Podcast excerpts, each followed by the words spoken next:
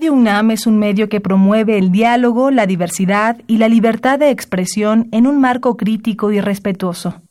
Los comentarios expresados a lo largo de su programación reflejan la opinión de quien los emite, mas no de la radiodifusora. Más salud. Radio UNAM y la Facultad de Medicina presentan Más saludable, más sexualidad más mente, más veraz, más confiable, más UNAM. www.massaludfacmed.unam.mx Coordinación de Comunicación Social.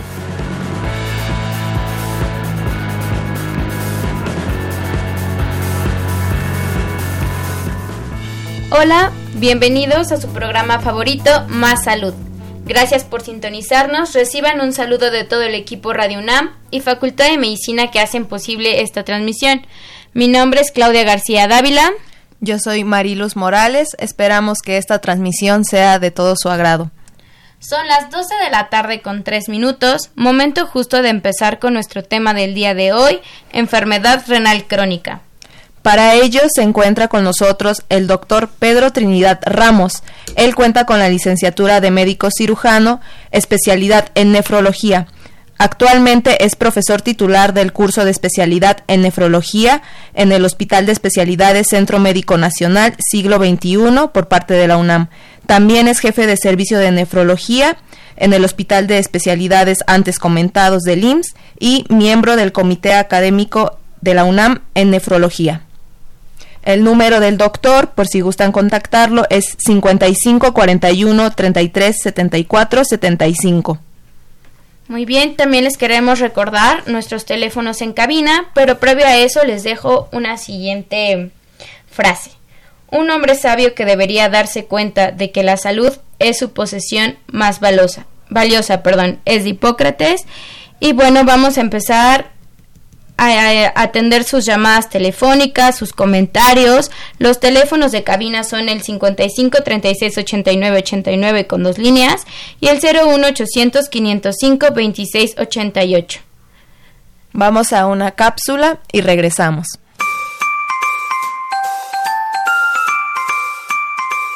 Salud renal para todos en todas partes.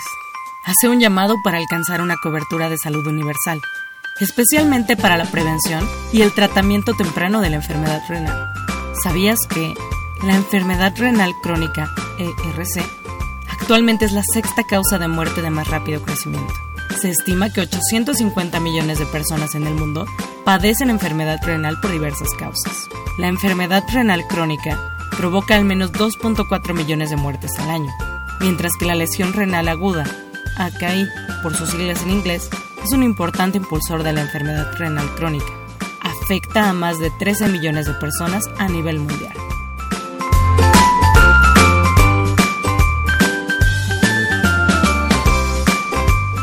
Bueno, pues vamos a dar inicio a nuestro programa. Tenemos con nosotros al doctor Pedro Trinidad Ramos. Doctor, ¿cómo se encuentra el día de hoy? Muchas gracias, muy buenas tardes a todos, auditorio y a ustedes. Bueno, pues nos gustaría empezar eh, con la primera pregunta en la cual usted nos explique qué es el riñón.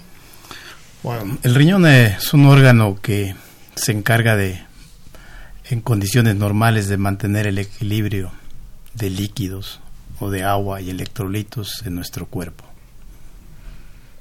¿Cuál es su función? Tiene diferentes funciones, digo, son varias. Eh, entre ellas, pues tiene, como mencionaba, mantiene la homeostasis, el equilibrio del medio interno, regula la, el agua y los electrolitos, también tiene una función excretora, esto es, excreta las sustancias que proceden de nuestra alimentación y de nuestro metabolismo y que tienen que ser excretados a través de la orina, elimina el agua que tenemos en exceso, reclama el agua que, que nos hace falta. Eh, también tiene funciones endocrinas, como de glándula, digamos una glándula, que produce una sustancia que se llama eritropoyetina. Esta hormona lo que hace es estimular la médula para producir glóbulos rojos. Con esto hace que no estemos anémicos porque está en constante producción la eritropoyetina. También produce eh, el principio activo de la vitamina D, que normalmente la obtenemos de los alimentos, pero también de la radiación ultravioleta en nuestra piel para formar vitamina D. Sin embargo, para que esta vitamina D sea activa necesita pasar en el riñón para que se convierta en el principio activo de la vitamina D. ¿Y, que para qué sirve esto? Bueno, es para aumentar la absorción de calcio en el intestino. Esas son básicamente las, las funciones. ¿Son sinónimos enfermedad renal crónica e insuficiencia renal? Eh, insuficiencia renal crónica es un término que se acuña cuando ya el riñón tiene menos del 15%, cuando funciona 15 mililitros minuto eh, hacia adelante. Enfermedad renal crónica implica todos los estadios de enfermedad renal crónica, que son cinco, entre ellos la insuficiencia renal crónica, que es la etapa avanzada. ¿Por qué fallan los riñones? ¿Cuáles son las causas de, que se dé esta enfermedad? Bueno, ¿por qué fallan los riñones? Pues hay causas que eh, para esto hay que considerar que el daño puede ser agudo, ¿sí? de los riñones y esto le llamamos lesión renal aguda, que es la suspensión brusca o abrupta de la función de los riñones y que esto puede ser causas comunes por una deshidratación, un cuadro de diarrea, de vómito, eh, un sangrado por algún accidente y sufre el riñón en forma aguda el daño. Pero aquí lo importante es que es potencialmente reversible, el riñón puede regresar a su función normal. Entre estas causas son causas de lesión renal aguda, pero también puede haber enfermedad renal crónica, que esto es un deterioro progresivo del riñón y cuyas causas más frecuentes en nuestro medio es la diabetes mellitus. El ser diabético, la hipertensión arterial, algunas eh, la litiasis renal, las infecciones de riñón como las pielonefritis, las glomerulonefritis, que son procesos inflamatorios de una estructura del riñón que se llama glomérulo, y esos pueden conducir a una enfermedad renal crónica. Más o menos después de cuánto tiempo ya se considera que es una enfermedad renal crónica. Bueno, por definición, la enfermedad renal crónica son un conjunto de alteraciones anatómicas o estructurales y funcionales igual o mayor a tres meses. ¿sí? Puede tener un, el riñón, nosotros tener unos marcadores eh, que nos diga que el riñón funcionalmente está bien, pero si tenemos alteraciones de la estructura, que haya alteraciones anatómicas, por ese solo hecho se puede considerar enfermedad renal crónica. También, doctor, nos hablaba sobre la filtración glomerular, que si está baja, es un indicio o una pauta para diagnosticar o decir que se tiene insuficiencia renal. ¿Qué es esta filtración glomerular? Bueno, la filtración glomerular es la forma eh, en la cual nosotros podemos ver el estado de la función renal y no es otra cosa más que la cantidad de plasma. La plasma es un componente de la sangre. La sangre tiene células y tiene el diluyente, vamos a llamarlo así, que es el plasma, este, y que es la cantidad de plasma que pasan en un minuto por el riñón y que estos, esta cantidad de mililitros queda desintoxicada normalmente de los productos de desecho de nuestra alimentación y se expresa en mililitros minuto. Cuando tenemos entre 20 y 40 años, la filtración es de 120 mililitros por minuto. ¿Qué quiere decir esto? Son 120 mililitros de plasma que quedan limpios, que quedan desintoxicados en un minuto. ¿sí? Entre 20 y 40 años. Después de esa edad, vamos declinando, vamos perdiendo un mililitro por minuto. ¿Qué quiere decir esto? Una en una década perdemos 10 mililitros. De tal manera que si alguien vive 100 años, por el solo hecho de tener 100 años pierde de 40 a 100 años 60 mililitros. De tal manera que una persona de edad avanzada no le vamos a pedir o no no va a tener un valor de 120 mililitros minutos, sino que va a tener una pérdida fisiológica. Se va a adecuar a la edad. Exacto, es correcto. También otro parámetro que se utiliza es la creatinina. ¿Qué es esta? La creatinina. La creatinina es una sustancia que se produce en el músculo, ¿sí? De, y que precede de una sustancia que se llama creatina. Y aquí pues se excreta a diario, se produce y se debe excretar. La concentración normal en sangre, cuando el riñón por supuesto funciona bien, debe ser entre 1 a 1.2 miligramos por decilitro. Eh, lo utilizamos como marcador de función renal porque está al alcance de laboratorios clínicos, sin embargo también tiene sus desventajas. ¿Sí? Por ejemplo, como se produce en músculo, una persona que está desnutrida, si tiene una creatinina normal, pudiera no reflejar el verdadero estado de la función de su riñón. Es decir, se deben de tomar otros parámetros, ¿no? Que más adelante, ya conforme vaya avanzando el programa, los vamos a decir. También decía que una de las principales causas de esta enfermedad es la diabetes y la hipertensión. En ese parámetro o en ese marco, ¿qué es la enfermedad renal diabética? La enfermedad renal diabética, sí, eh, pues es la repercusión que tiene la diabetes en el riñón y que tiene diferentes etapas o estadios de acuerdo a la historia natural de la nefropatía diabética. Cuando un enfermo debuta como diabético, empieza con una etapa que le llamamos de hiperfiltración.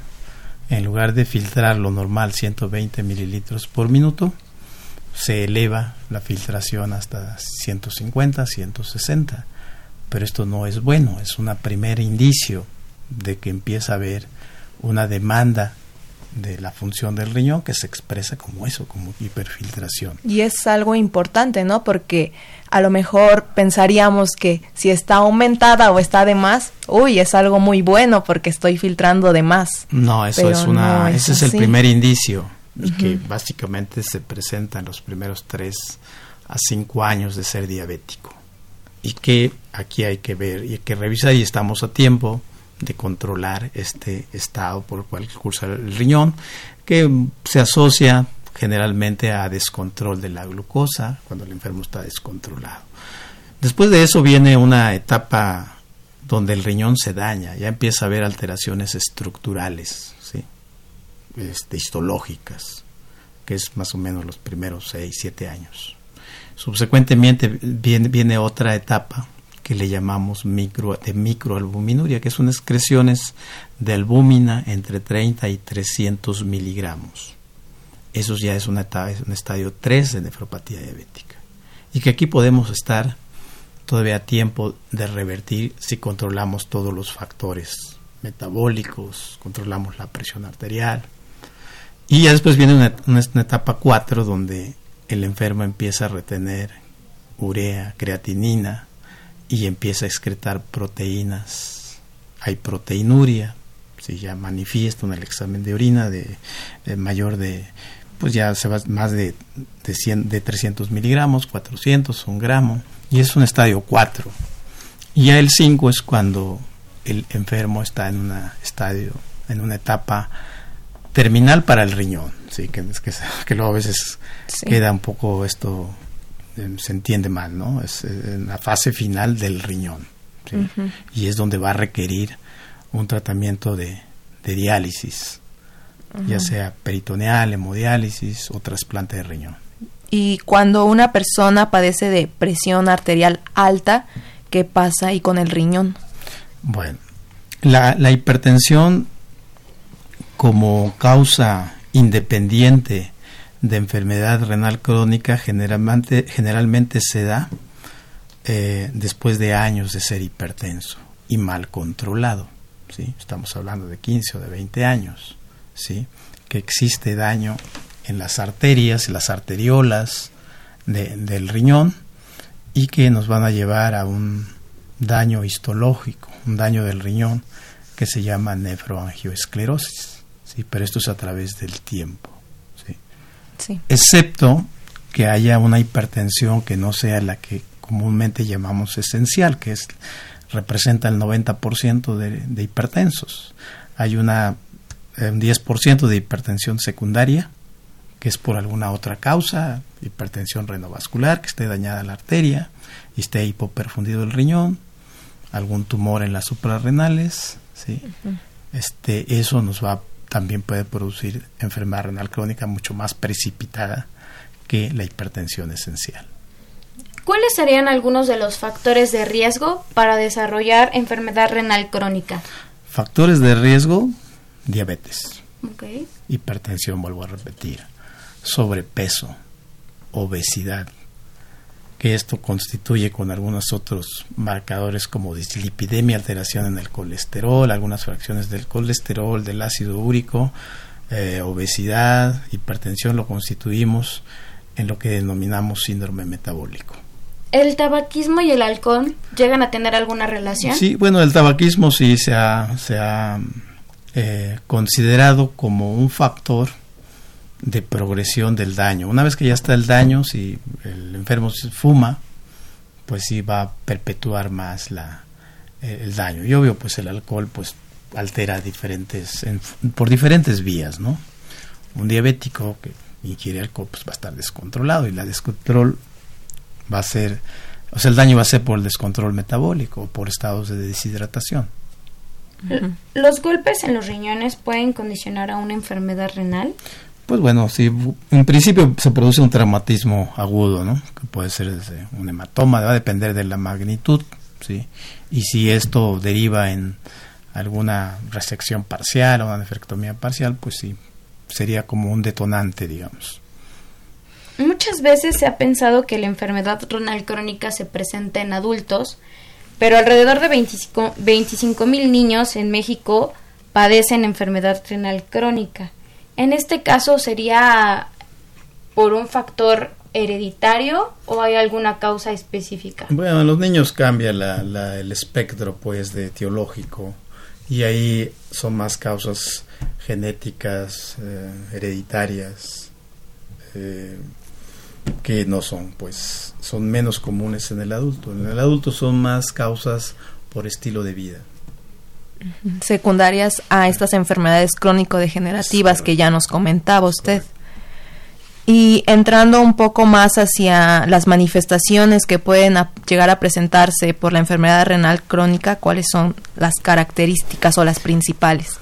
Sí, desafortunadamente la enfermedad renal crónica, el riñón es muy aguantador y a veces eh, pasa el daño silencioso. Muchos enfermos pues no se dan cuenta, no es hasta que ya el riñón ha perdido pues el 70% de su funcionamiento cuando se empiezan a ver cuando se empieza a ver eh, las alteraciones.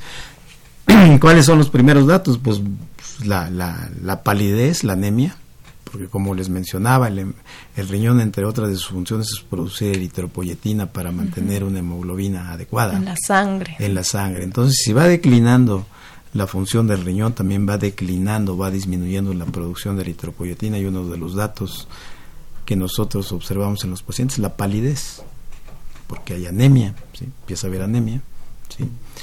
Eh, puede también exacerbarse o manifestarse la hipertensión arterial, porque el riñón, entre otras sustancias que produce, es una sustancia, una hormona que se llama renina, que eh, mantiene la presión arterial.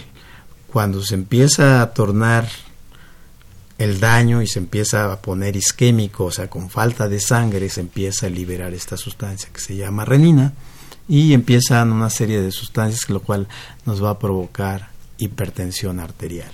O sea, la hipertensión arterial puede ser la causa o la consecuencia.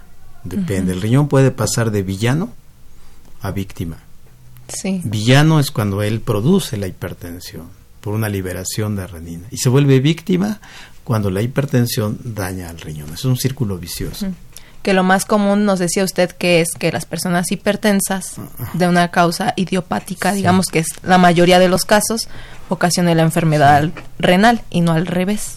Y otra de las, bueno, no he terminado todavía la, la, la, pregunta que me hizo de las manifestación, cómo se manifiesta, pues otra manifestación es la hinchazón o edema, ¿sí? De los tobillos, de los párpados, sobre todo cuando el riñón está dañando y está tirando proteínas en la orina. Generalmente, más bien no debe haber proteinuria, no debe haber proteínas.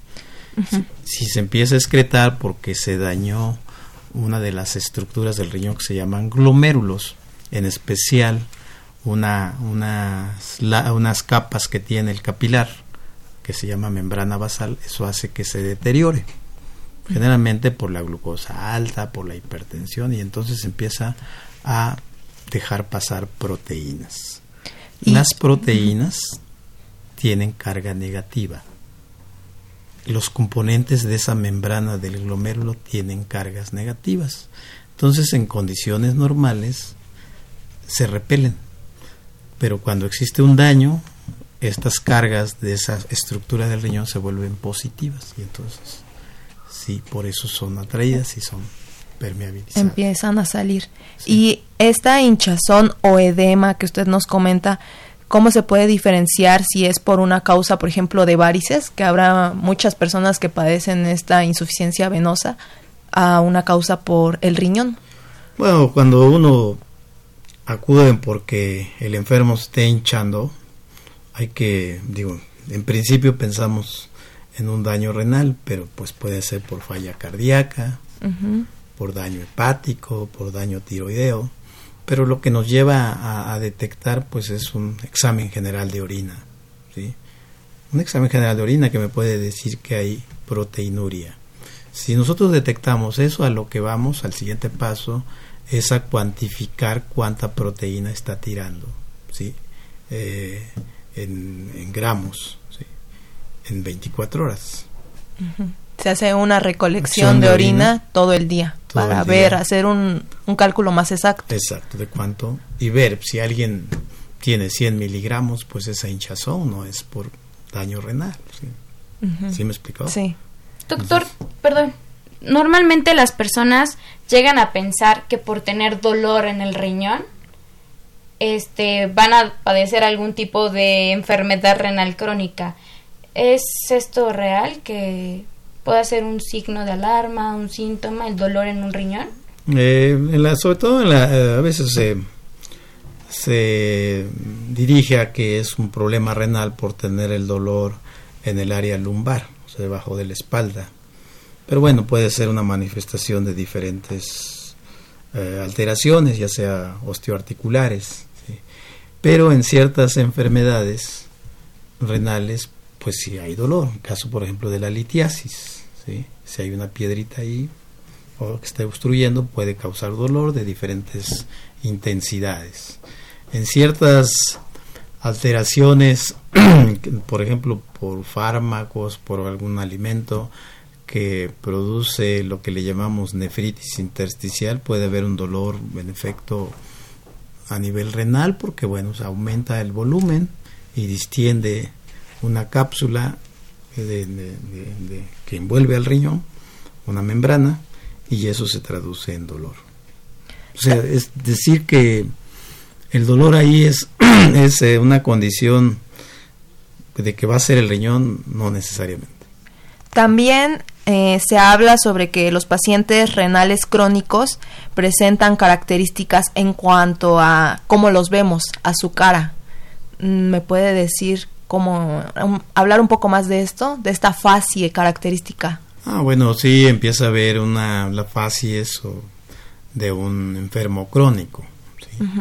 Pues puede ser desde palidez, en ocasiones es por el tiempo de eh, de, si se ha expuesto a transfusiones sanguíneas o bien la misma estado de la enfermedad pues produce alteraciones con la melanina, con una sustancia que le da la coloración a la piel. Y entonces se empieza a ver una coloración ocre de la, de la piel, ¿no? Sí. También habrá pacientes que tienen manifestaciones de vías urinarias y quizá lleguen a pensar, ah, sí, este, se prolonga por mucho tiempo, no sé, que tenga una infección de vejiga, me puede ocasionar una enfermedad renal crónica. De vías urinarias bajas, ¿sí? llámese uretra, vejiga, pues es, difícil, ¿no? Los que nos llevan a una enfermedad renal crónica generalmente son las pielonefritis, las infecciones de vías urinarias superiores, llámese cálicis, pelvis, o el reflujo ureteral.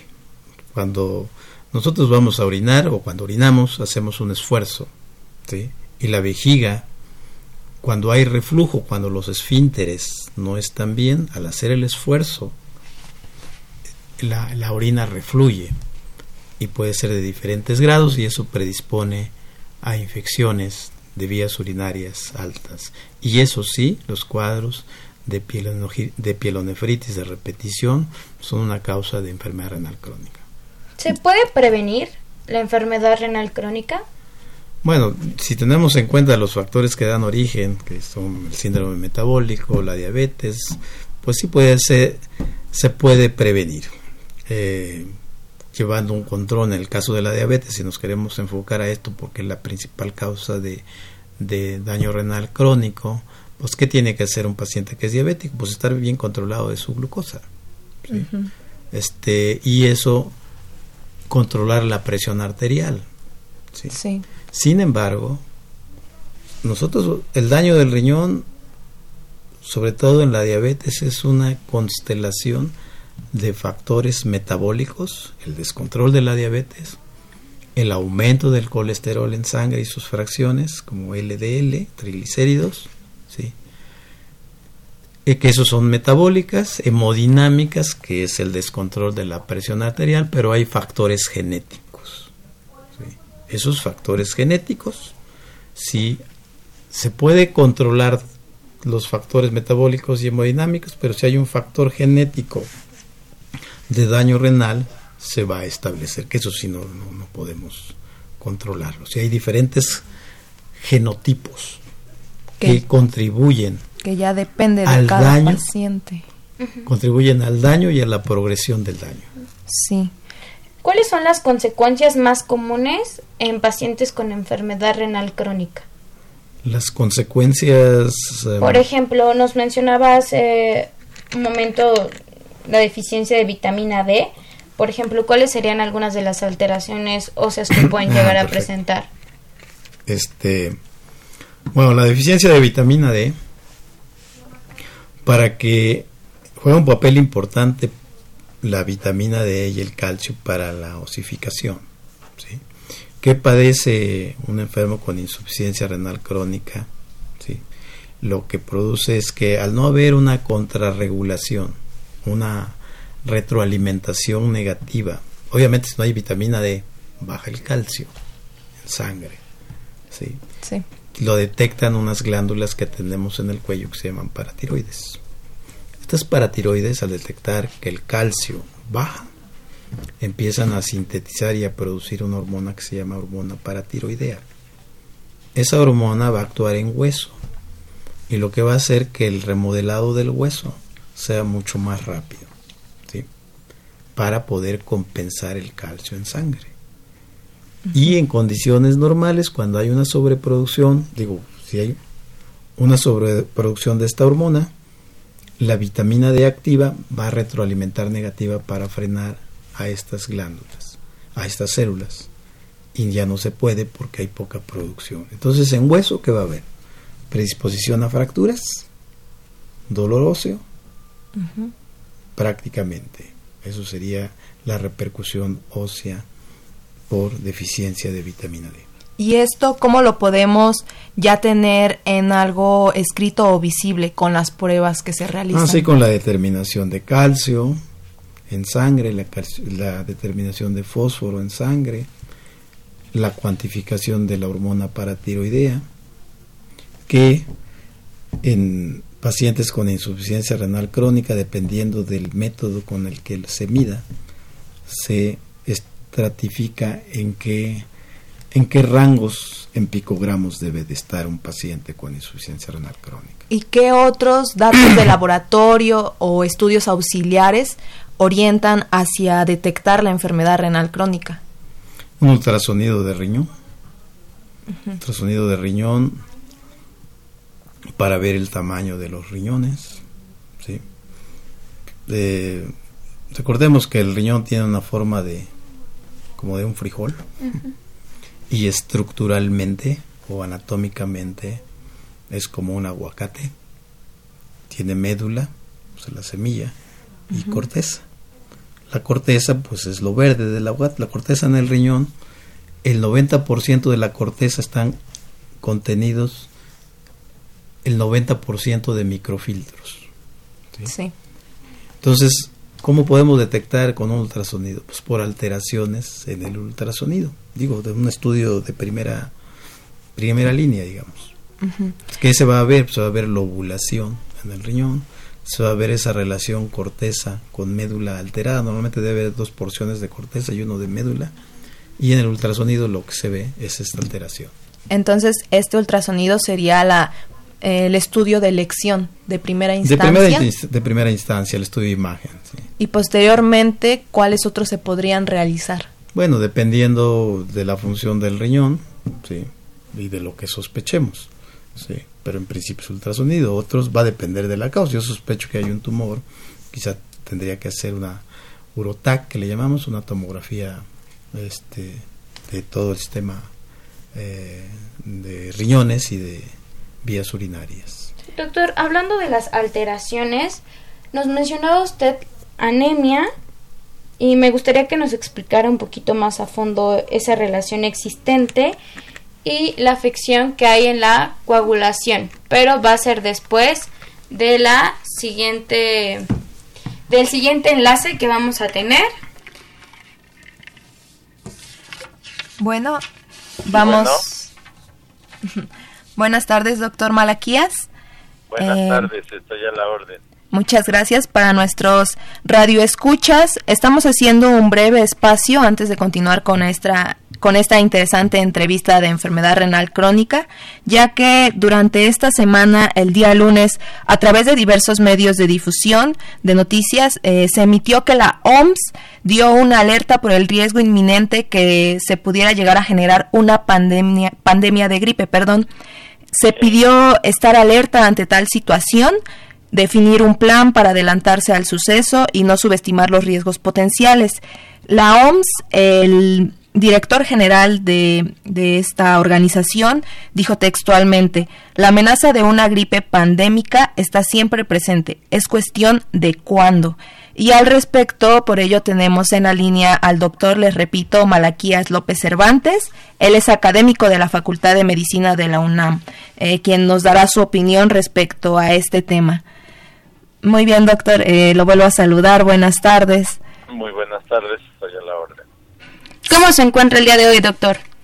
Pues bien, saliendo aquí de la celebración del Día Mundial del Riñón. Y un poquito por esta noticia. estoy disponible. Muchas gracias, doctor.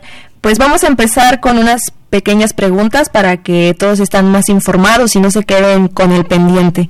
¿Nos podría usted explicar qué es una pandemia?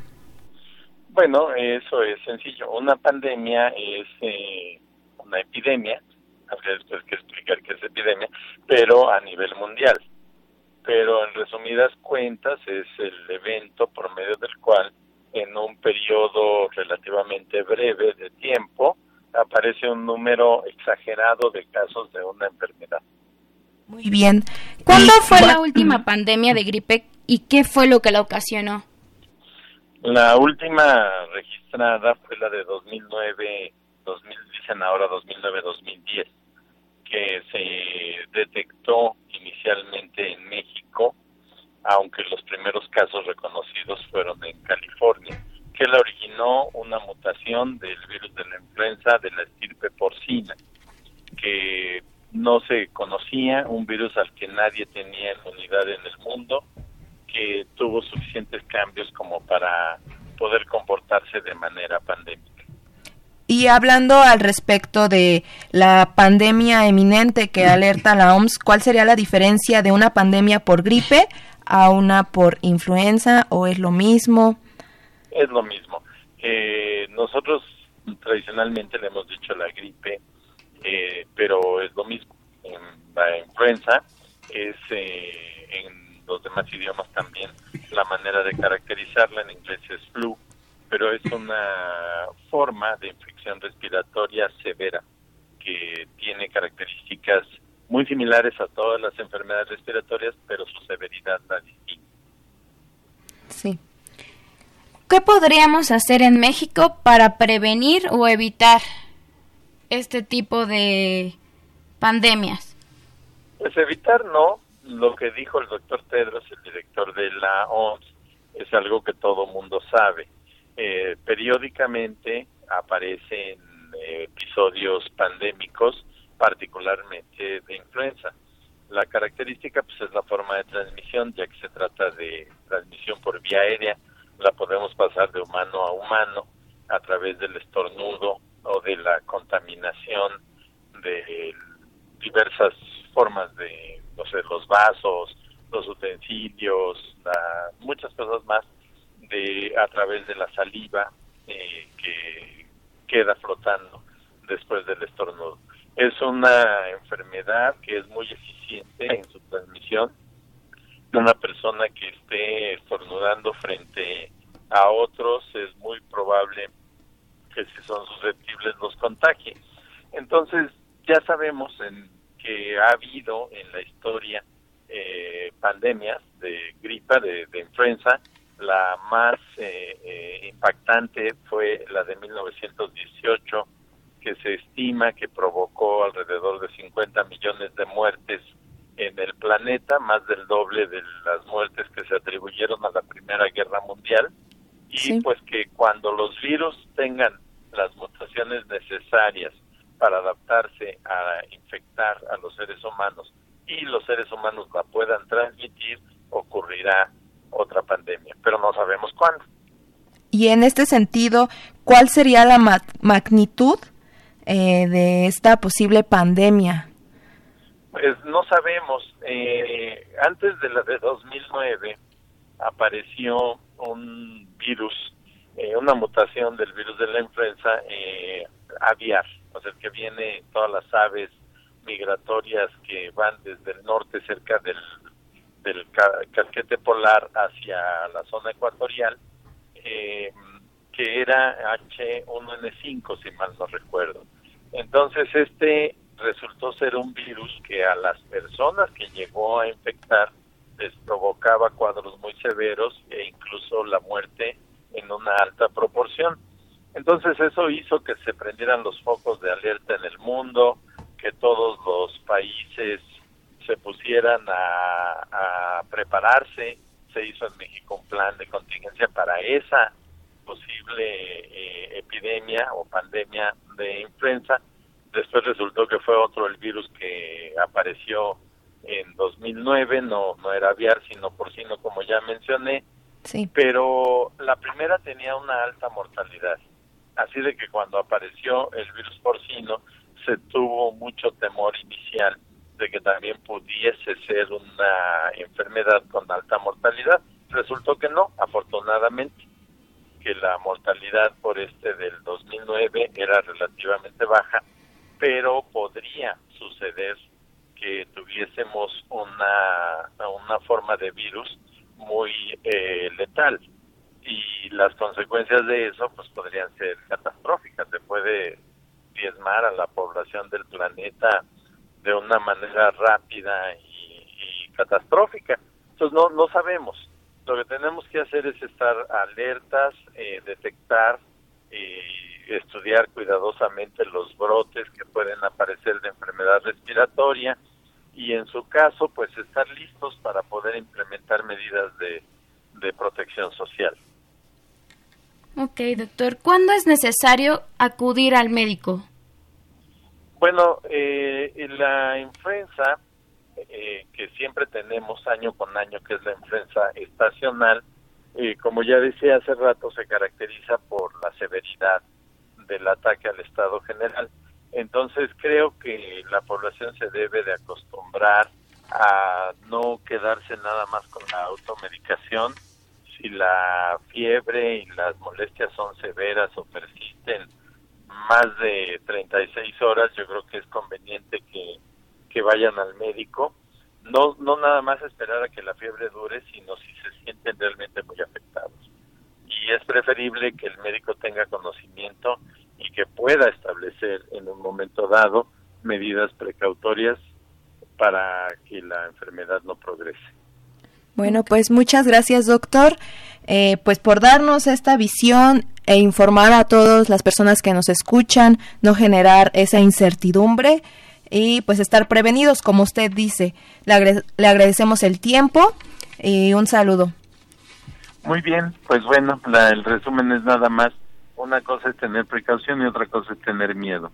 No debemos de tener miedo, pero tampoco pasar por alto esto que puede ser muy importante. Muy bien, gracias, muchas gracias. Que tenga excelente tarde, hasta luego. Gracias. Bueno, les recordamos el teléfono en cabina, 55 36 89 89 con dos líneas y el 01800 505 26 88 para que nos dejen sus preguntas y comentarios. Bueno.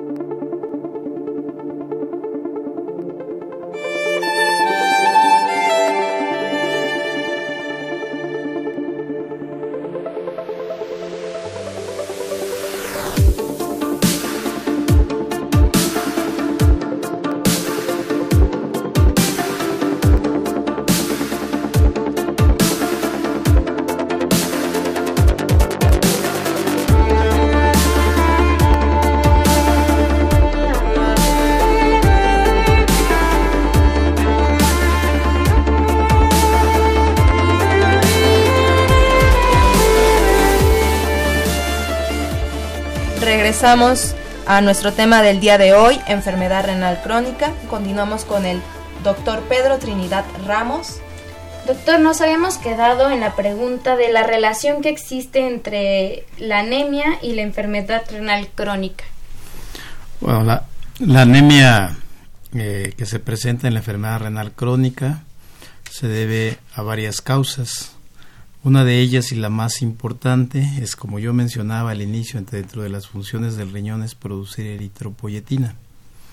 Conforme va declinando la función del riñón o se va dañando, pues se va a producir menos eritropoyetina. O sea, hay menos síntesis de eritropoyetina con la progresión de la enfermedad renal crónica y esa es una causa. La otra causa es que conforme progresa la enfermedad renal crónica, disminuye la vida media del glóbulo rojo o del eritrocito. Si en condiciones normales vive 120 días, en un paciente que ya está con insuficiencia renal crónica, disminuye su vida al 50%. Y esto se debe a que las propias toxinas que se retienen destruyen el glóbulo rojo, lo, lo lisan.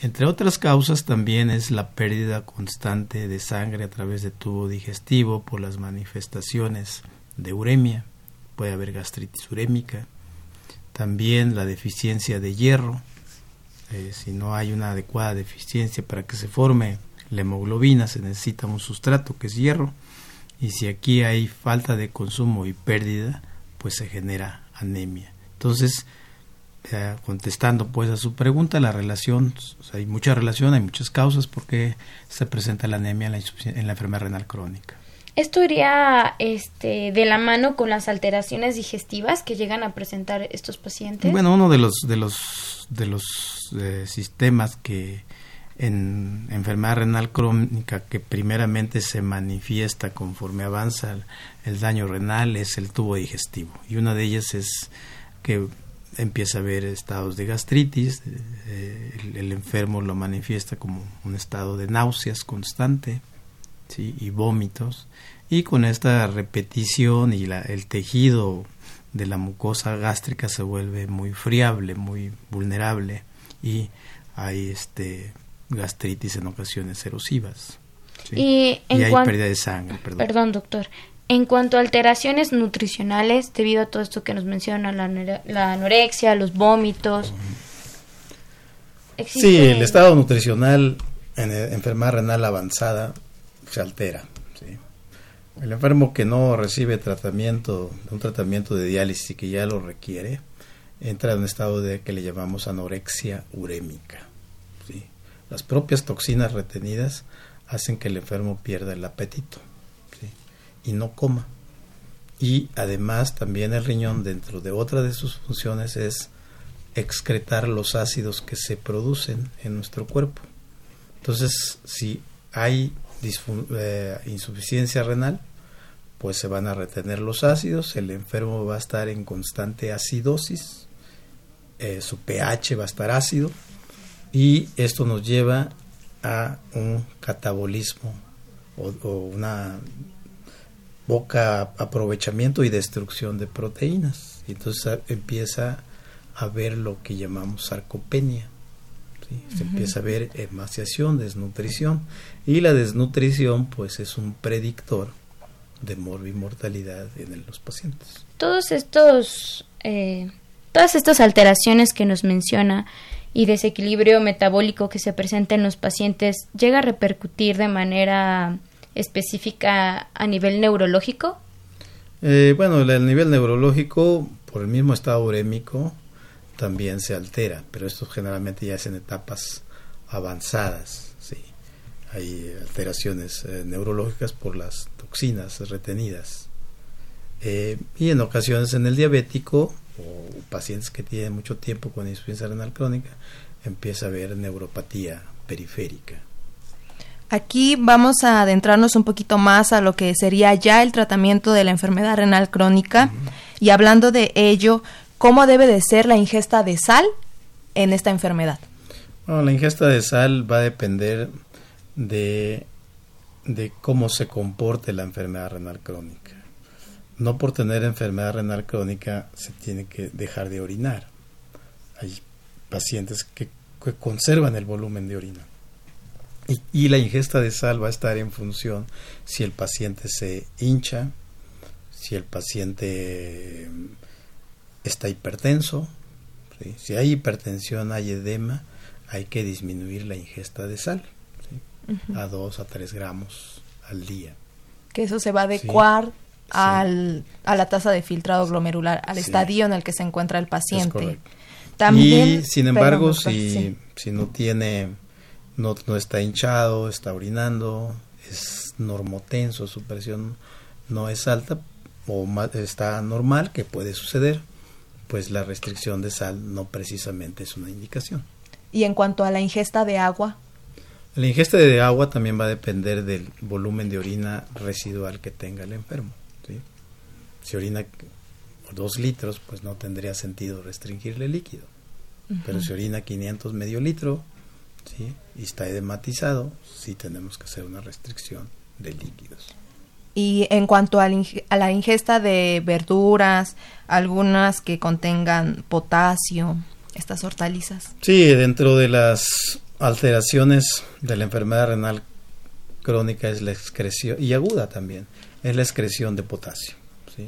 El potasio no se excreta adecuadamente y se puede acumular en sangre y producir hipercalemia. ¿sí? Y este potasio viene generalmente de alimentos, como las frutas, los cítricos, ¿sí? el plátano, el jitomate. Y esto si no se excreta, pues se eleva y es muy peligroso. Tener el potasio elevado es, puede producir trastornos del ritmo cardíaco, alteraciones en el ritmo cardíaco, producir arritmias, inclusive en niveles altos hasta ser letal. ¿Nos podría mencionar cuál es el tratamiento para la enfermedad renal crónica? El tratamiento de, la enfermedad renal crónica depende en qué etapa esté. En qué etapa. Si está en una etapa prediálisis, hay que restringir la cantidad de proteínas en la dieta. Ya hay que ajustar la ingesta de proteínas a la funcionalidad del riñón. Ya no se puede ingerir proteínas como si el riñón estuviera normal. Tenemos que ajustar esta ingesta de proteínas. ¿Por qué? Porque las proteínas, su metabolito final va a ser la urea.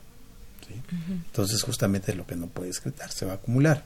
Pero también las proteínas tienen efectos sobre los vasos en el riñón. Este, entonces hay que ajustar la dieta en proteínas. Hay que controlar la presión, hay que controlar la ingesta de sodio, vuelvo a repetir, de potasio, eso con tratamiento médico. Cuando no hay ya, cuando el riñón, por su pobre función, ya es incapaz de mantenernos en equilibrio de líquidos y electrolitos y de producción de ácidos, y sintomatología del enfermo, náusea, vómito, irritabilidad, moretones en el cuerpo, pues hay que proponer y, y la un porcentaje muy pobre de la función renal, menos del 15%, se le propone un tratamiento sustitutivo que puede ser cualquiera de las variantes de diálisis. ¿Nos podría, perdón, doctor, ¿nos podría explicar brevemente este tipo de, de terapias renales sustitutivas, que es la diálisis, hemodiálisis? La diálisis es un término genérico, es la palabra diálisis nada más, ¿sí? que se basa en principios físicos de difusión de toxinas de mayor concentración a menos concentración y también extracción de, líquido. Entonces utilizamos la diálisis peritoneal, que es a través del abdomen. Aquí la membrana que sirve de filtro es la membrana peritoneal. El peritoneo es una capa, como una capa de cebolla, digamos, una, una que envuelve los intestinos eh, y, sirve como, como filtro se infunde el líquido eh, a la cavidad, al abdomen que contiene glucosa y como no tiene urea creatinina entonces se absorbe de la sangre por medio de difusión. ¿sí? La urea la creatinina. Es la diálisis peritoneal, se necesita un catéter por debajo del ombligo. Sí. ¿sí? Ahí se, se, se coloca, es un catéter que es, el enfermo lo va a aportar. ¿sí? Y esta diálisis peritoneal, por lo menos en nuestro país, hay dos modalidades. Una, es la diálisis que le llamamos peritoneal continua ambulatoria, donde el enfermo se hace sus recambios en casa, se hace en promedio cuatro recambios, y la diálisis peritoneal automatizada que utiliza una máquina en la noche, se conecta y la máquina le está infundiendo el líquido y automáticamente está infundiendo y extrayendo. Y en la mañana se desconecta el paciente. Eso es la diálisis peritoneal automatizada. De estas dos, ¿cuál es más común en México que se utilice? Bueno, ahorita todavía se, eh, se está utilizando la diálisis peritoneal continua ambulatoria, todavía prevalece, pero ya cada vez la diálisis peritoneal automatizada va ganando mucho más terreno, porque pues le da cierta comodidad al paciente y sentirse libre durante el día ¿sí? y, conectarse en la noche. Y además los, los, los em, episodios de infecciones son peritoneales son menos en la diálisis peritoneal automatizada porque la, la manipulación es menor. Claro. Y el, otra, el otro tratamiento pues es la hemodiálisis. Ese es un tratamiento extracorpóreo, o sea, la sangre circula por fuera del cuerpo, ¿sí? impulsado por, tenemos que colocar un catéter, ya sea en la yugular, en la subclavia, y se hace una fístula, que es la unión de una arteria y una vena, y por ahí se funciona para que en forma extracorpórea circule la sangre pasando por un filtro que también que tiene membrana sintética aquí a diferencia del peritoneo que es una membrana biológica o propia esta es una membrana sintética y en contrasentido hay líquido de diálisis y lo que va a hacer ahí es extraer toxinas y también de acuerdo a la máquina que tengamos le programamos cuánto líquido queremos extraer del enfermo. Para esto tenemos un concepto que se llama peso seco, que es el peso que debe tener el paciente que no le cause problemas, que no esté por debajo de su peso ni que esté con sobrepeso, por agua, por hinchazón. Entonces, si alguien tiene 70 kilos, que es su peso seco, y viene a una hemodiálisis, 48 horas de, no debe aumentar más de 2 kilos. Llega con 72 y es lo que yo le tengo, que el nefrólogo le programa los dos kilos de extracción o dos litros de líquido. Eso se llama ultrafiltración. Doctor, ¿en qué momento los pacientes llegan a ser candidatos a un trasplante renal? Bueno, un, trasplante renal, yo creo que todo paciente con insuficiencia renal crónica eh, puede ser candidato hasta no demostrar lo contrario. Eh, ¿Cuál era la pregunta? Perdón. ¿En qué momento? ¿En qué, momento? Bueno, el, momento puede ser, eh, pues bueno, hay, enfermos que se pueden trasplantar sin que se dialicen, ¿sí? Que es la minoría, ¿sí? En cuando, cuando ya su riñón es incapaz de mantener el equilibrio del cuerpo en cuanto a agua y electrolitos y otras alteraciones. Pero también puede ser después que que entran a un programa de diálisis. Generalmente luego llegan de urgencia y hay que compensarlos. El trasplante no es de la noche a la mañana, hay que hacer todo un protocolo de estudio para poderlo hacer. ¿Sí? Y hay diferentes modalidades de donación viva y de donación fallecida. Donación viva pues puede ser un familiar directo o no, no directo, también emocionalmente relacionado de un amigo o de, de, alguna otra persona, siempre y cuando haya compatibilidad en el grupo de sangre. Sí. sí. ¿Y quién sería el médico indicado para tratar estos casos? Ah, bueno, el médico indicado pues, es el nefrólogo. Usted ya con la experiencia nos podría decir, ¿no? Usted siendo nefrólogo. Sí, bueno, yo creo que, que es más bien es el, el especialista que se encarga de los cuidados del paciente con enfermedad renal crónica. Muy bien. Doctor, agradecemos mucho su participación en nuestro programa.